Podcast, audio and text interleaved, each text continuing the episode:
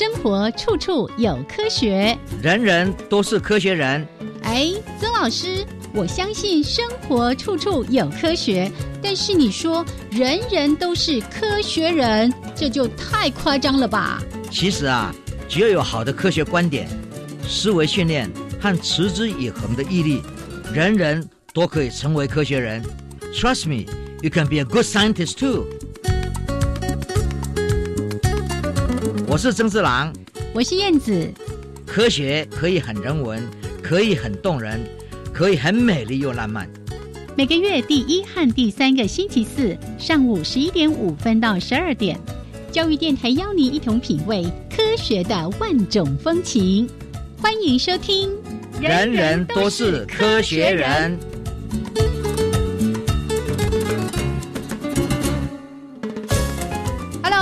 的听众朋友们，大家好，欢迎收听教育电台的《人人都是科学人》，我是燕子，我是曾志郎。Hello，曾老师。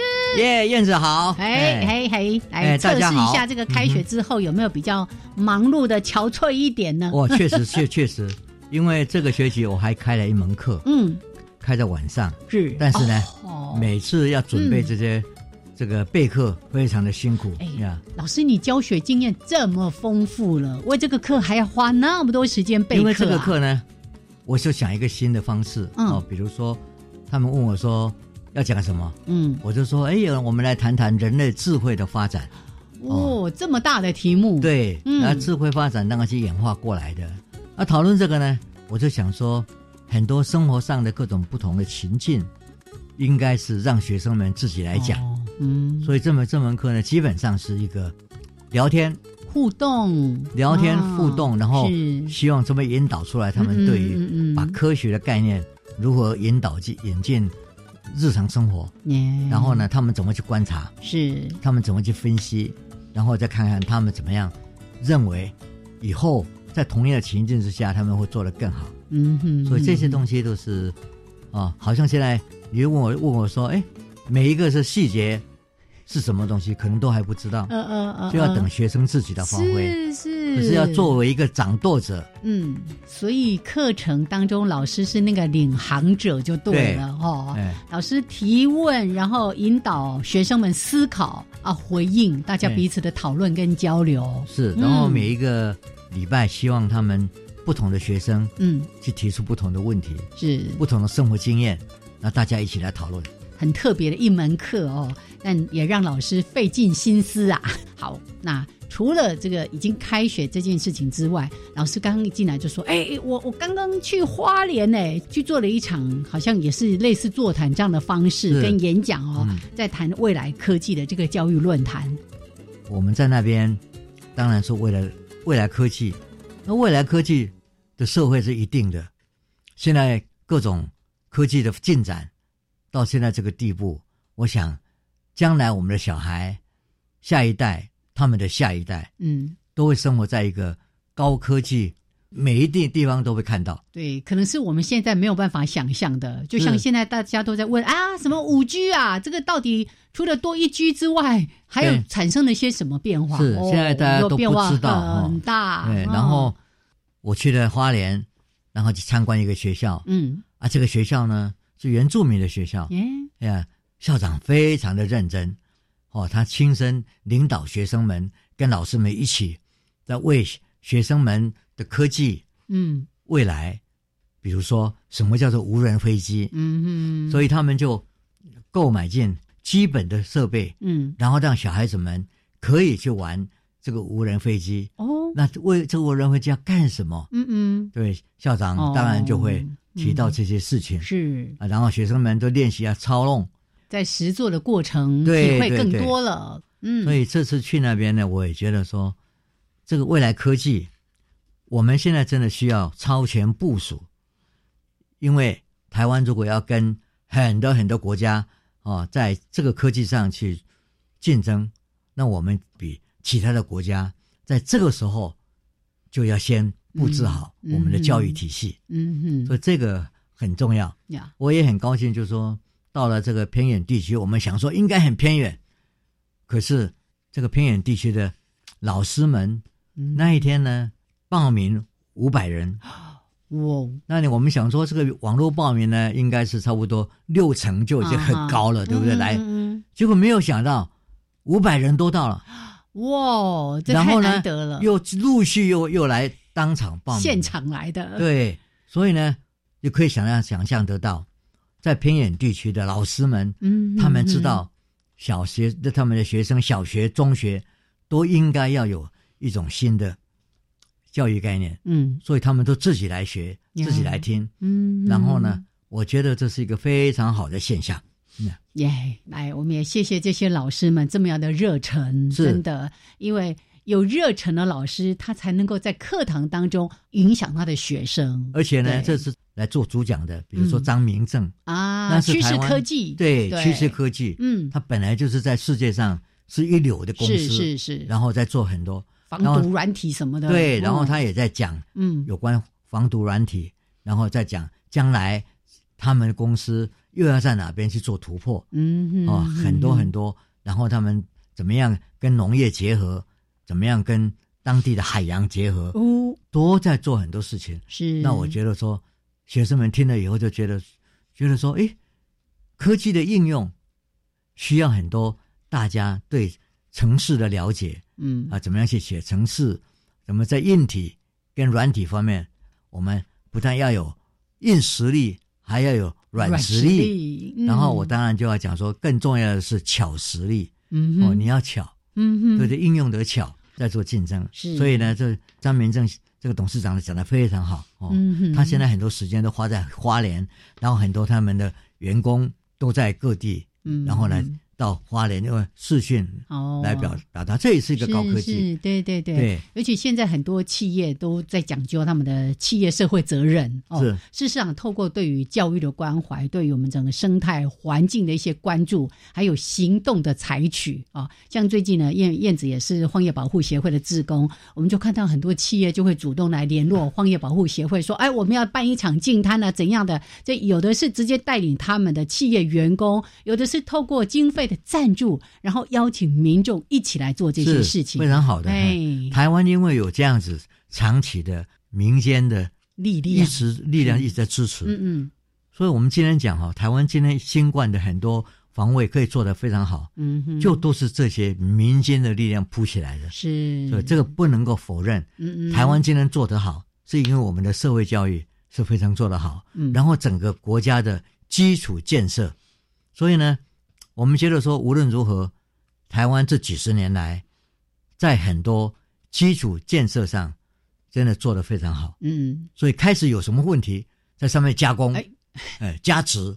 就往前走了，是加值，而且呢，我们更懂得老师刚刚说的要超前部署哦。对，那对未来的教育，刚才提到这样的一个未来科技的一个教育论坛，那我们也希望说，哎，也许后续在别的县市如果有这样的活动的时候，大家也稍微关注一下。好，对对对，很好。OK，谢谢老师跟我们分享这样的一个行程。好，那老师我们就先聊到这边，稍微的休息一下，一小段音乐之后回来就为大家来播报今天的。科学新闻。另外呢，今天的主题，哎，这个可能待会儿聊起来，有人大家就开始有一种憧憬，就啊，我们要讲星座，会不会讲到我的星座呢？我今天运势如何？今年运势如何？等等的。好，我们待会儿就会谈到关于占星术这件事情。那我们来看看到底是科学。还是迷信，还是这里面当中还有一些什么我们可以好好来讨论的地方？好，那就先聊到这边一段音乐之后，为大家来提供科学新闻。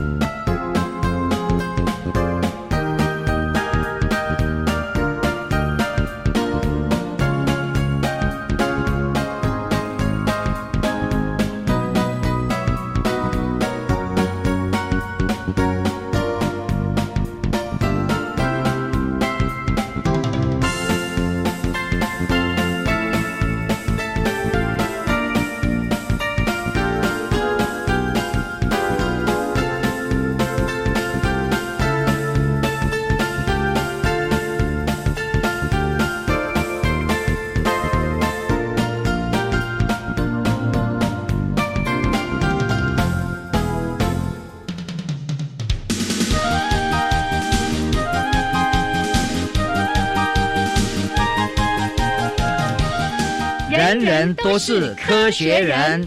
Trust me, you can be a good scientist too.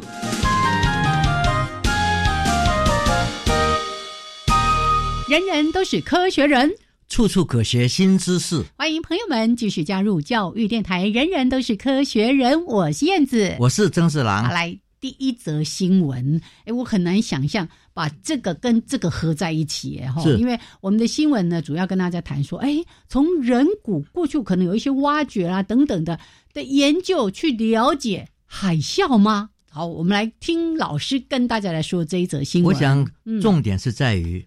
现代的科技，嗯，当然都可以帮我们测说海啸会从哪里来，从哪里发生，然后呢，它会重大的打击在哪里？我前两天刚好看到一部电影，在讲那个浩劫余生，就讲当时南亚大海啸的其中的一个家庭的那个故事。是哦，我觉得光看那个画面，真的是你会直接回想当时那个新闻，哇，几十万人这样。对，嗯。然后现在呢，重点是在于，我如果要建立一个城市，嗯。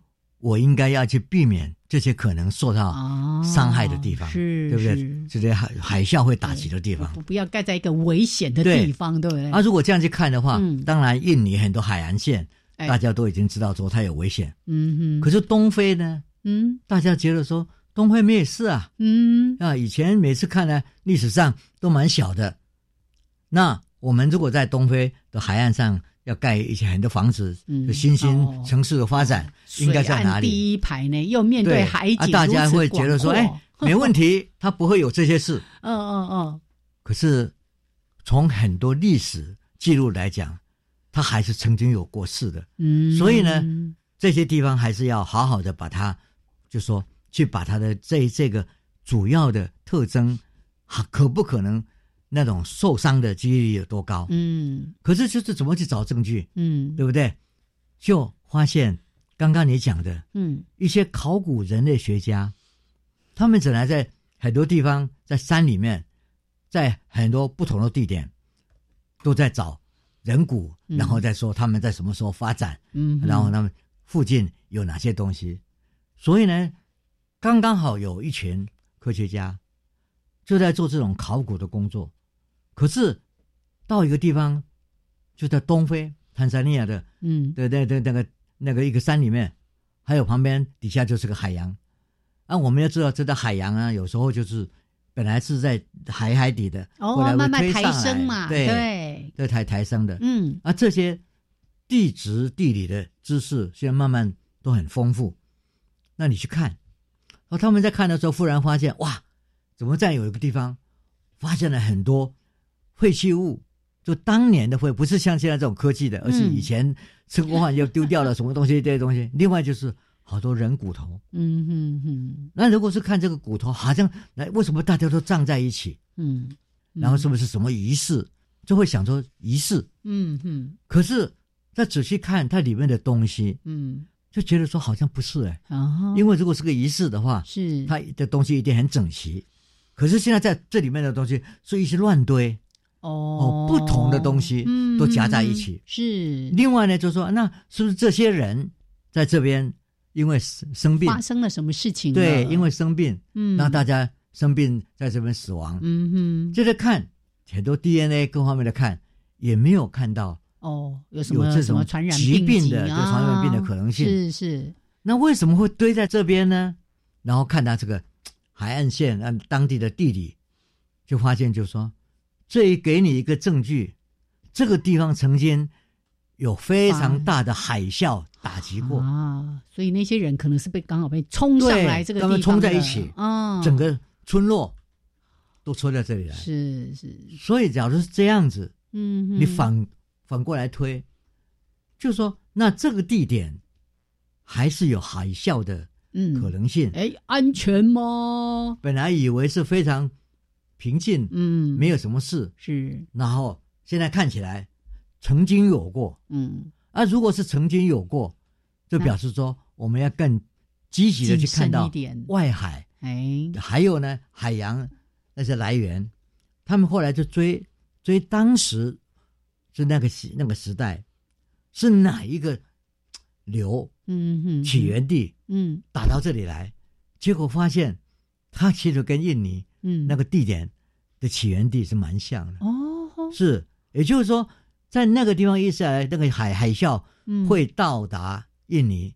可是另外，同样以前以前在历史上，同样一地点发作之后，可能当时的风或当时的地理形势呢，让他们吹到东非来，所以东非还是我们英文叫做 vulnerable，很容易受伤害的。哦，是，也说，平常我们现在看看不出来，上次印尼地那个这个海啸的时候，他们也没事，嗯，就觉得说。不要紧啊！啊哈，我们这是很安全的。对，然后我们在这边盖吧，在这边发展新的城市。啊，现在如果有这样的证据，看到海啸是可能的，在这个地方，所以呢，就要开始把这个地方的我们叫做生态环境，嗯，历史上的生态环境在做更深的去了解，对，你才能够在这边安全的在哪个地点去做城市的打算的计划。所以这些呢。嗯哼，也就是说，从很多城市计划的概念来讲，很多考古人类利用这骨头的聚集，嗯，还有旁边所有的葬在一起的乱七八糟的那些东西去算，这个是有意的还是无意的？嗯嗯，啊，如果有意的从哪里来？嗯，那当然就是推到海啸，啊，如果推到海啸，这个地点就是危险是。所以，一个城市的建造，它不能够只看眼前啊，风和日丽哈，好像都非常的安全，还要往前推。然后，特别透过这些考古的一些挖掘，发现了一些事实。老师，你讲这边哦，我就记得有一次我去那个，好像在金山，在那边做一些自然观察的时候，就听一个老师在提，哎。很多人都认为说啊，台湾好像没有什么海啸哈。其实，在历史上也发现发生过好几次的这个海啸的这个灾害。有一次是从基隆，然后他就说啊，当时大家说说，哎，海水都往后退嘛，然后那个一些鱼虾贝类啊，那水很浅啊，就赶快渔民啊，或者是那些村民就往海里面去冲。结果海啸通常会是这样，他先把那个潮水后退之后，然后整个力量往前推。哇！结果那一次造成了很大的这个灾害，然后他们就在山上发现了有那个船的船锚，证实了当时那个海啸就这样子，那个力量对推到这个地方来了。哦，我们也看到说，纽西兰也曾经有这样一个一次，把整个船。吹到山上，到这个山上去哦。对，这个东西就是，OK，那个力量是很大的。是是，所以从这则新闻，大家在思考，包括你要买房子的时候，有人说你要去调那些地籍图哦，看看这个地方一百年前、两百年前是什么，会不会是一个河川的这个地点啊，还是怎样啦？哈，了解一下，可能是更安全的。是，现在现在比较重要的，就说在台湾的海海岸线上，嗯哦。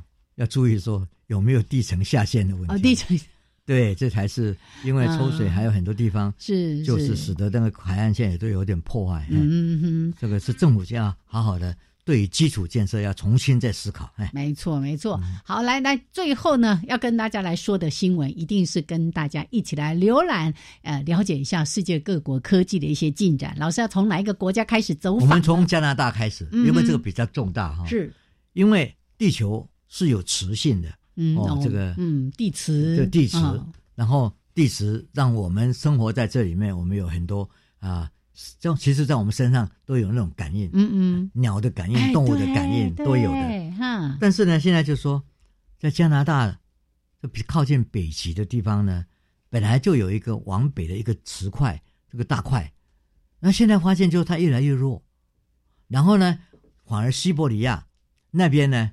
的有一有一些石块呢，是越来越重，嗯，越来越把它拉过去，嗯哼，这个东西啊，我们就看到，就是说，当一个磁场大磁场在发生变化啊，你整个台地地地上的，包括台风，包括气候变迁，嗯，都会因此改变，受到影响哦，是都会受到影响的，嗯，所以这个是这个发现呢，慢慢我还发现，就是说那个磁大磁块的那个转换，会影响我们的。生态环境，嗯，很重要，所以我觉得说这个，我们要先看到加拿大他们在研究的哈，然后在挪威呢，很有趣的，他们在挪威的的一个农人的土地上，嗯，在忽然间用非常现在可以用 sensor 很清楚的那种感测器，看着地下是什么东西。哦，结果他们去找到一条古代的船，埋被埋在地下，在农地的底下。对，嗯，然后他们呢埋在这呢，发现就说，哎，这是一个当年我们如果从考古的观点来讲，很重要的，它里面到底有哪些东西，哪些食物，告诉我们他们的生活，这个很重要。哦，是。可是如果不赶快处理它，真菌。会把它的整个木头都烧消失掉。嗯哼，那有天你在地上就不见了。嗯，所以呢，可能要把它挖上来。哎呀，对，被分解掉。这这是这，所以呢，这个也是很重要的一个说，我们从地里面的一些流取物，而且像这么做的这么好的一一条维京的船哈，Viking 的的一只船哦，对，那当然就可以知道说这是什么东西，当年的生活。形态是什么？呃，围巾不是很多海盗吗？有有哪些当时的高科技 啊？对，科技的能能力是什么？这当然都很重要。嗯哼，对。那我们再来看哦，今年的春天呢，卫星就看到一只杜鹃。这只杜鹃呢，嗯，从山比亚哦，山比亚，嗯，飞飞飞飞飞飞飞飞到蒙古，嗯，一只小杜鹃哦。完成了一万两千公里的里程。嗯，你想想看，杜鹃小小的，我们只看它在我们这附近的这在在跑来跑去嘛。你怎么会想到它会飞飞这么远？哦，而且飞了一万两千公里。对，这个实在是记录上是最长的一次。嗯，所以这个呢是破破记录了。然后呢，你如果仔细去看，因为你。他身上有 sensor，嗯，有一个感应器，所以他其实身上是有装那些发报器的啊。就看他本来是看他到哪里吧，嗯嗯嗯，结果没有想到他跑过了十六个国家，嘿，是不是？哎，他做世界旅游很快很方便呐。对，那就这，但是就说从这个地方也看出来，嗯，整个这个鸟类活动，我们以前认为杜鹃就是在这边小区哭哭哭啼，吃杜鹃去学就好了，对，就没有想到。他也是一个长途的流浪者，嗯，哇，这个是也是非常有趣的一件事情哈。然后现在呢，在南极洲又发现这个国王企鹅呢，它的排出来的东西，哦，在土里面呢，嗯，就产生笑气，嗯，就很奇怪哈。那那仔细研究。因为土里面有一些真也是真菌，嗯，会把它分解，是。哦，它的排泄物，嗯哼，然后再产生真菌，就就产生笑气，啊，产生那种笑气，你就觉得说，耶，真的是，有时候我们在讲环境保护，嗯，你真的不知道某些东西是哪里来的，嗯哼，哦，然后以为就这个地方不应该有这些东西，但是因为土壤里面可能有。哪些东西你不知道？微生物哈，个微生物是互相一碰撞以后，嗯哼，就产生了这种笑气。是，最后我们要讲到，在苏格兰地质的研究，就发现，在这个克瑞拉这个岛上，有一个马路的化石。嗯，这个马马路的化石是是两千五百万年前，哇，还保留到现在。他那个身体也没有什么，他除了那个外面稍微可以算是外骨骼之外，里面这都是软软的，是。可以保留这么久，保持这么久，就表示当时那个地态是，然后它气候环境。不一样的东西，所以这个东西就是说，科学家是从点点滴滴在塑造人类还有地球的历史，嗯，还有很多故事。OK，好，来提供给大家各国的一些科技的进展。那待会儿呢，我们一小段音乐，还有两分钟的插播之后，欢迎所有的朋友们，我们继续加入科学人观点的主题时间。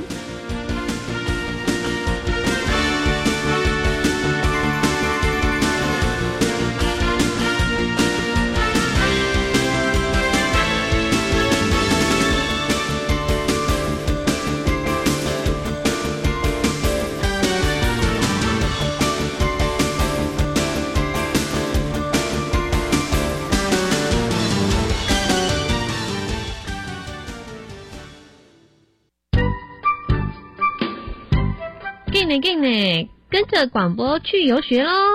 十月二十二号星期四，幸福北台湾的节目主持人要带领听众朋友们走进万华青草巷，寻找南洋新香料的香味世界。活动全程免费，欢迎十六岁以上的朋友们即日起到十月十一号前往教育电台官网来报名哦。十二年国民基本教育课纲以核心素养作为同整发展的主轴，请问什么是核心素养啊？核心素养是指一个人为适应现在生活以及面对未来挑战所应该具备的知识、能力与态度。举个例子吧，就像研究地球暖化，不但要知道地球暖化的原因跟暖化造成的结果，更要思考作为世界公民的责任可以从哪些面向解决暖化问题，这才是具备核心素养哦。以上广告，教育部提供。哦，最近很不顺，家里蚊子又多啊，今天又觉得头痛发烧，该给师傅看看了啦。是不是还有后眼窝痛、肌肉关节痛？出诊。哎啊，你怎么知道？你也是哦。哎呀，这是登革热症状，家里积水要肠道，否则容易长病媒蚊，引发登革热。啊，这么严重哦。对呀，赶快去看医生啦，有问题就打一九二二防疫专线。以上广告由卫生福利部疾病管制署提供。加外加外，阿玛波拉，扎根格玛西卡斯达斯，的加古拉布古列列。大家好，我是来自台东的胡代明，这里是教育电台。那罗哇那咿呀那呀哦哎呀，那是你呀鲁玛的呀恩，哦朋友们就爱教育电台。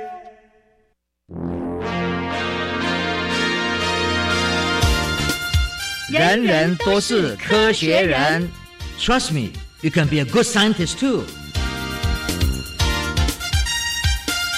人人都是科学人，处处可学新知识。欢迎朋友们继续加入教育电台。人人都是科学人，我是燕子，我是曾四郎。好，来再一次的欢迎所有的朋友们，在每个月的第一还有第三个礼拜四上午十一点五分到十二点来收听我们的《人人都是科学人》，也记得。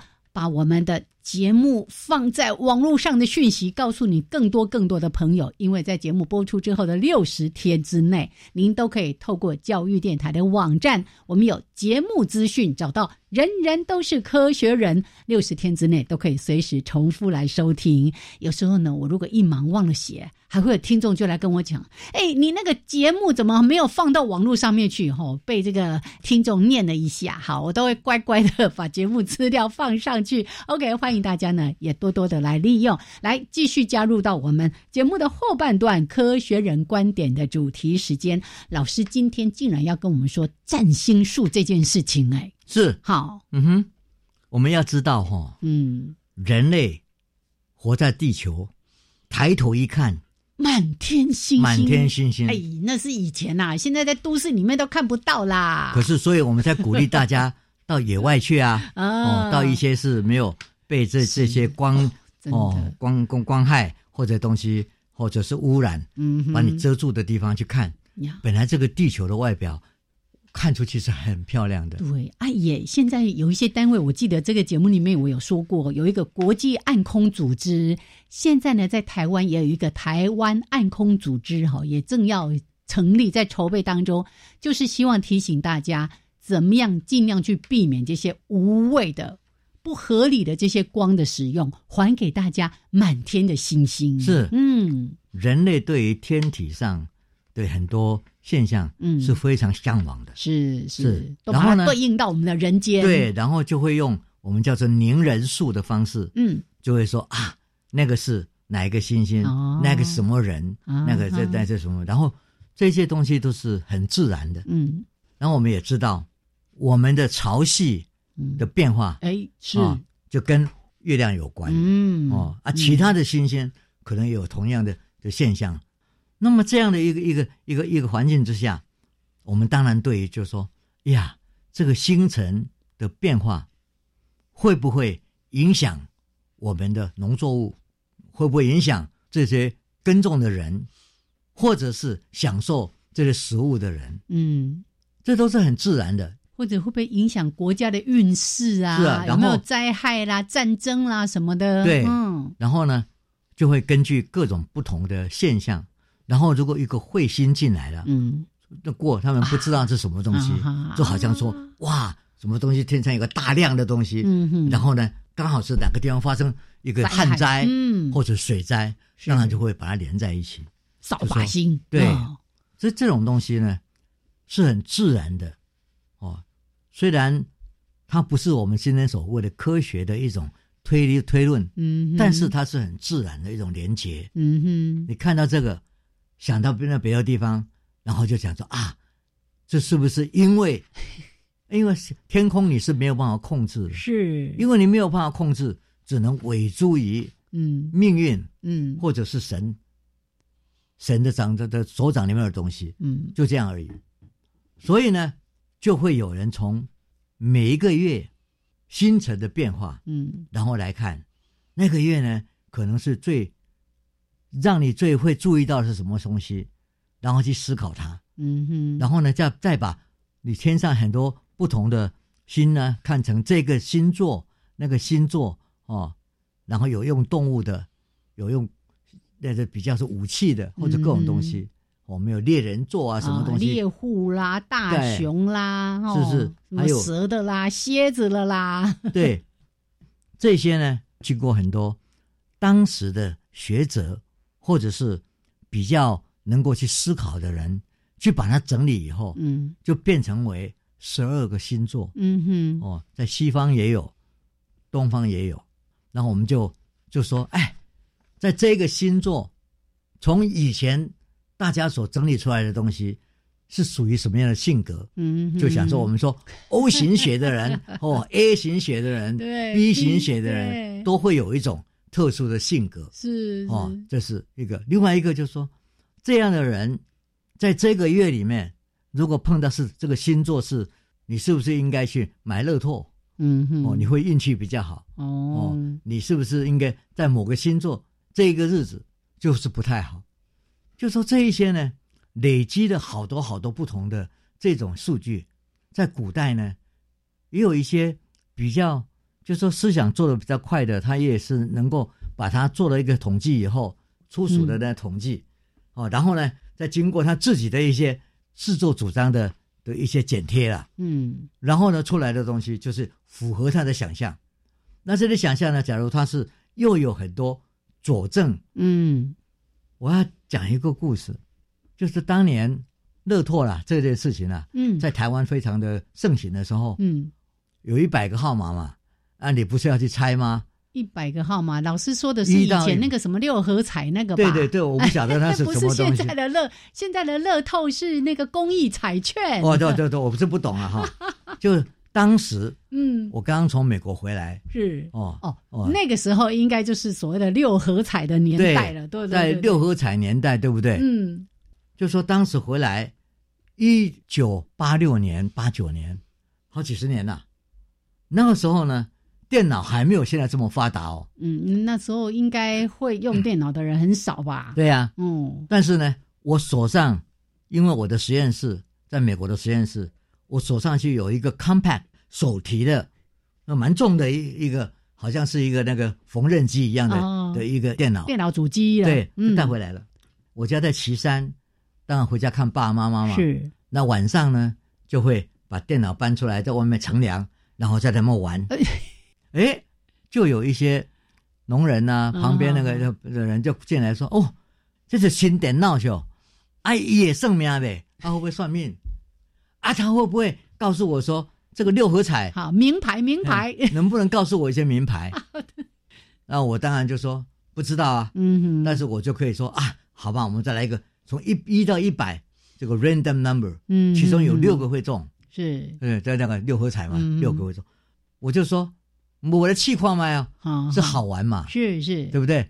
是好玩，然后我不跟他讲也不行哈，他们就是一直问，一直一直问，那我就用一个方式，我们叫做。Random generator，嗯嗯，就说又随机的去抛出六个号码，是，哎，他们看了六个号码，很高兴啊，丢，哎，丢，对，然后就回家了。哎，好玩的事情在哪里？是，好多人都来，对不对？这里面呢就有六个人会中嘛，啊，六个人会中呢，就来跟我送礼啊，啊，没有中的人，哎，算了，他也没有人来跟我吵，你真是神机妙算呐。对，所以呢，就后来就变成为我不敢在家里了，为什么呢？大家都来跟你要，大家都要要我跟跟我要名牌，其实。我哪有名牌？我不过是 random generator。那一百个里面有六个人会来送礼吧？是，就是运气嘛，跟现在买什么乐透也是去就是哎，但是我要讲的就是就是说这种现象，这种行为现象，就变成为你想想看，当年因为用这种 zodiac 用这个星象，在跟人家算命或讲话讲讲事情的人，有人都会中嘛？呀，会中的人。就会来跟你，你讲的真准呐！啊，不中的人就算了嘛，嗯嗯嗯，很少人来找你麻烦嘛。是是，久而久之，这一些讲法就变成为一种整理出来的人的星座是什么，在哪一天会出什么事？嗯，那你整理的越越多，你看嘛，今年累月的整理，而且经过世代不多少世代整理，就变成好像一门学问。对呀。现在还有的报纸就这样啊，那个会在报纸的某个角落写说，啊，今天什么什么做的人，你要穿什么衣服啊，你不要做什么事情啊，哎呀，往东边往西边走啊，哦，每次看都觉得哇，嗯嗯，好。可是这样东西就是变成一种，我们不好意思给人家讲说这是迷信的一种嘛，对不对？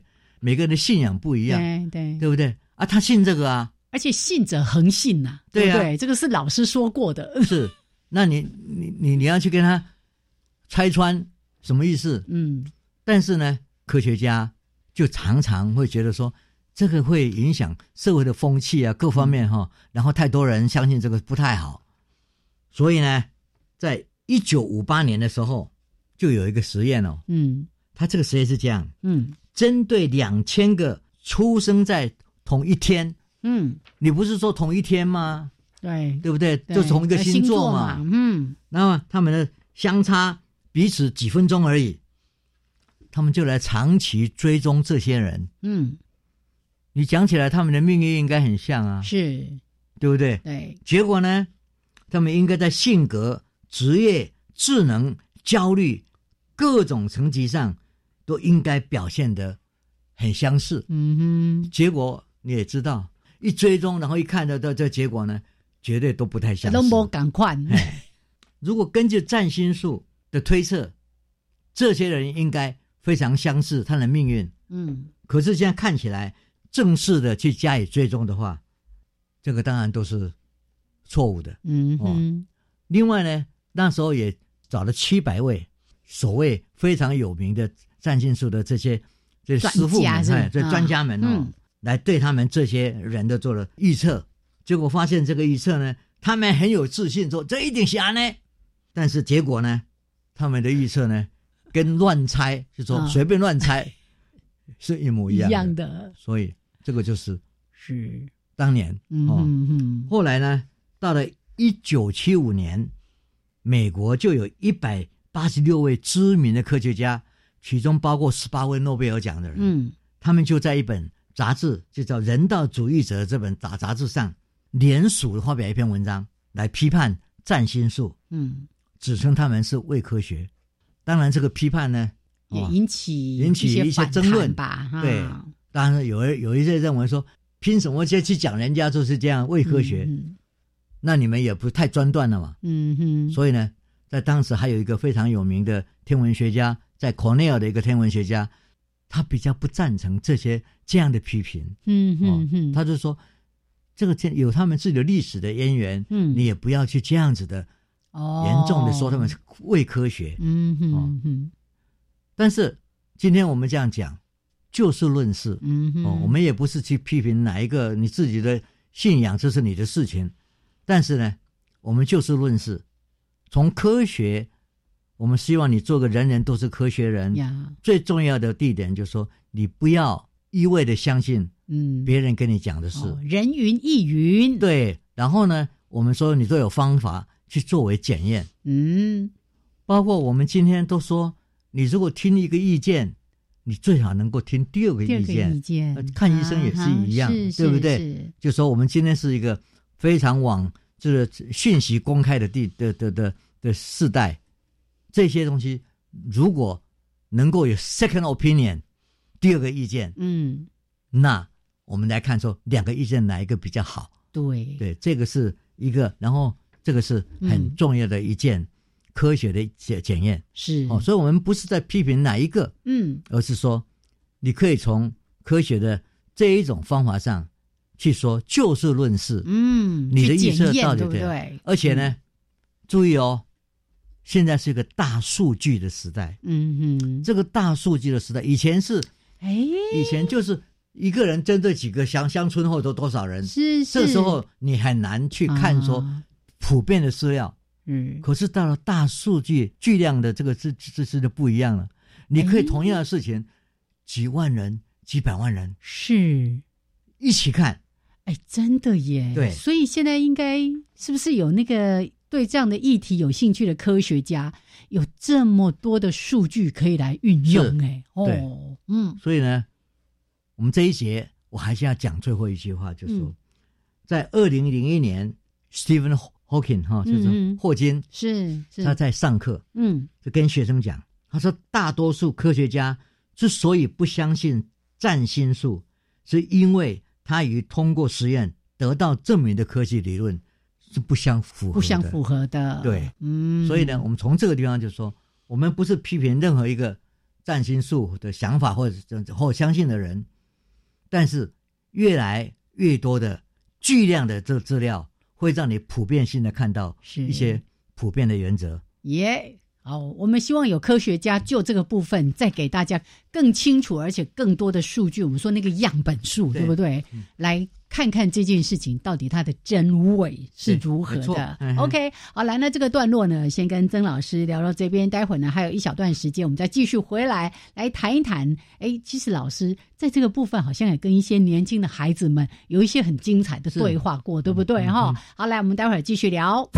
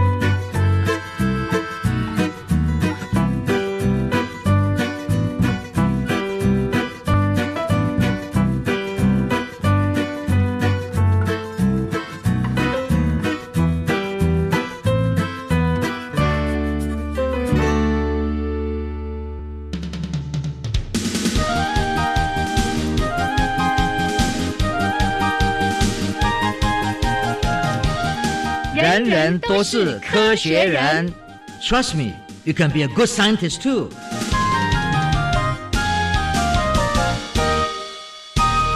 人人都是科学人，处处可学新知识。欢迎朋友们继续加入教育电台。人人都是科学人，我是燕子，我是曾四郎。好，来今天呢谈占星术，可能跟有些人的期待有点落差，就想说，哎呀，我是不是要来讲一下今天礼拜四九月十七号本人运势如何，星座的那个什么运势如何？我们是要提醒大家。用一个科学思维的方式来想这件事情，而且老师，你刚才有举例说，在什么一九五八年的时候，哎，科学家就已经透过当时以两千人做这个样本来做这个研究，其实已经也算蛮大的一个样本数了。他主要是针对事情，就是说，是你说他们都是这个这个时间应该有这样的东西，他的性格、他的命运、他的各方面都应该一样，对吗？结果不一样。哎呀啊，我们两个同年同月同日生呢，怎么差别命运差这么多？对，但是人类啊。的的思维里面常常是相信你所相信的，是是，对于你所没有看到的那个结果不相不符合的，通常会把它忽略掉。嗯，没错，就信者恒信，不信者恒不信哈。对这个，所以这这今天我们讲到这个呢，就让我想起来好多年好多年前，是。我那时候在加州，我那时候加加州呢，我们教授们常常要去跟学生们互动，是高中生或者是。哦，小学生是是。那有一年呢，我们在山上，就是在老师还去带童子军呢。对呀，啊，我那时候，哎，我是我是罗 罗浮的童子军呢。对对，所以呢，我们童子军呢就会露营。嗯哼，露营的时候晚上吃过饭以后就会有一些活动，白天做很多事情啊，看星星啊。对，然后那我自己会跟他们讲很多科学的故事，一个又一个一个。演化的故事啊，我们怎么发现从地心说哦到日心到日日日日中日为中心的这些过去的故事哈，然后怎么样知道地球是圆的哦？这些东西我们都一个一个的讲，那学生也自己想想自己他们教科书所看到哦，他们想出来的方式哦，看到地平线怎么是弧向弧弧线？那现在你在山上你看地下是怎么一回事？所以他学生也是很很痛快了哈。然后呢，我们在。萤火又很兴旺的时候呢，我就就跟他们做个题题目，我说：“你相信星座跟命运的关联吗？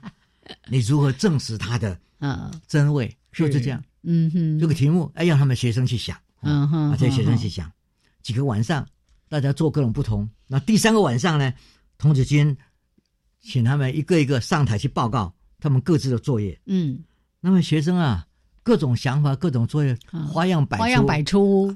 有时真的很好笑，但是都没有关系。嗯啊，每个人都无奇不有讲他们自己的自己怎么样去证实他对或者是不对。那时候呢，就有一位学生，这个学生平常我们看他就是，都常常会针对某的事情来跟你辩论的这个学生，嗯啊，还不错的一个，蛮有小人哦，我们都叫他小科学家了。是是，他就说，首先我到图书馆去查上个月的报告，诶。他这个人真好，跑到图书馆去查上个月的报纸哦，嗯，上面每天都有对十二个星座每日命运的预测嘛，就刚刚你讲的对不对？上面都有嘛，到现在还是这样。对呀，我说根据这个预测，我就可以跟着预测预知属于这个十二个星座的人当天的命运。嗯，所以他根据就是今天的命运，哎，今天命运是怎么一回事呢？是，我就知道了，我可以预知，就这样预告哦，哈，嗯。然后我就到警察局跟医院，嗯嗯，他就去查当日因为意外而受伤或死亡的名单。哦，对不对？警局、医院都会有这些。最主要就是说他要资料，嗯，他要有数据。是，然后他就去找他们，他只有他们的生日，我算出他们属于哪个星座，嗯，然后我再比照这些遭遇不幸事件的人的星座。是否符合当日报纸的预测，对不对？他 当日说他们会怎么样？这些星座的人，那我找到这些是已经是在受发生意外或在医医院里面的人，那一天生病的人，是那是不是根据这星座预测？他就说，我们比照这些遭遇不幸事的星座符合当日报纸的预言，那的结果呢，令我非常的失望。哎，没准哦。他说：“我就一天一连做了十二天的比照，嗯，十二个结果都是否定的，我只有放弃星座的预测。我那时候就问他说：‘那你为什么只做十二个？为什么不做第十三个？’结果这个小孩子真的非常够比，很难够。嗯，他就说：‘老师，我有一个钟。’他说：‘我这个钟啊，每一次打错。’已经打了十二次都打错了，我难道还要做十三次吗？对不对？所以呢，这个小孩子真的非常聪明。我当时看他非常的聪明，嗯，又是很愿意去追寻。后来他的高中的一个科学计划呢就跟着我做。嗯，当时我就叫他做左右脑，嗯，我分野，然后怎么样去测，然后怎么样来知道，真的是我们脑是有不同的、的不同的能力的。嗯，左右的分工嘛，的分工能力跟合作，对对，就做分工能力的。然后他果然去想办法去做实验，然后就做出来一个相当妙的实验。结果呢，他被选上当时的西屋哦，西屋科学奖，科学奖对哦。然后呢，到了那个华盛顿的时候，哇，侃侃而谈。后来他就变成那一届西屋科学奖的第一名。哇，这个学生呢，他后来去了哈佛大学，后来又去了伯克莱。做博士后的研究，嗯嗯，现在是在圣地亚哥海洋研究，哇，做很多 biology 的这些这些哦，跟生物生物有关的。演化的关系，嗯嗯，所以呢，我们可以看到，真的，一些科学的想法是。哦，然后呢，这个小孩子就是因为当年占星术，他提出了一个非常好的验证方式，嗯嗯嗯，然后呢，告诉我说钟。打了十三下，哎，这个时钟你还要吗？已经连错了十二次了，我要再错第十三次吗？对，哦，所以呢，这个非常有趣的。嗯，我们今天在看的是说，对一个老师来讲，看到好学生会抓他来做个研究不可。真的耶，我们培养他。嗯，啊，今天他有这些非常好的科学成就，是你也觉得说，嗯，哇，都是我慧眼识英雄啦。对呀，所以现。回头来看他以前小的时候，你看从小就是一个很有科学的精神跟研究方法的一个孩子。对对对，哦对，那我们也很开心。哎，他后来就朝着这一条路往科学研究的方向走了。好，而且现在是嗯大科学家。是，所以老师一定觉得哦，好得意哦，是很得意。耶，所以我们今天其实还不只是在讲占星术这件事情，因为很多人听了。他信还是信呐？对，啊，不信还是不信哈。但是呢，我们回过头来是来想的是从科学的角度去看这件事情。然后我们也看到这么些年来有这么多科学家在做这方面的研究，哎，研究的成果是这样子，结果是这样子。那大家要不要接受呢？或者像老师刚刚说的，现在大数据的时代，那你要不要试着用这些数据？做一个更大规模的，告诉大家，那占星术到底准还是不准？嗯，我想不管怎么样做，信的人还是只信他成功的部分。嗯，对于失败预测失败的部分，还是不会太加以在意，是有意的忽略这样子。对，没错。哦，我们说星期五十三十三号星期五，星期五很糟很糟。嗯，你如果仔细去看。十三号星期五好的东西太多了，是。可是只要是预测是坏的，你马上认为说，你看，你看，就是我就是我讲的，对。OK，来，这是今天呢我们在科学人观点的主题时间跟大家分享的哈。除了有科学家的一些研究，我们还听到一个非常可爱的童子军。好，来做这个研究之后呢，哎，后续往这样一个发展呢，成为一个很大的科学家，好棒的一个故事。谢谢曾老师，谢谢。好，那我们也谢谢听众朋友的收听，那就下次节目见喽。是，OK，拜拜，拜拜。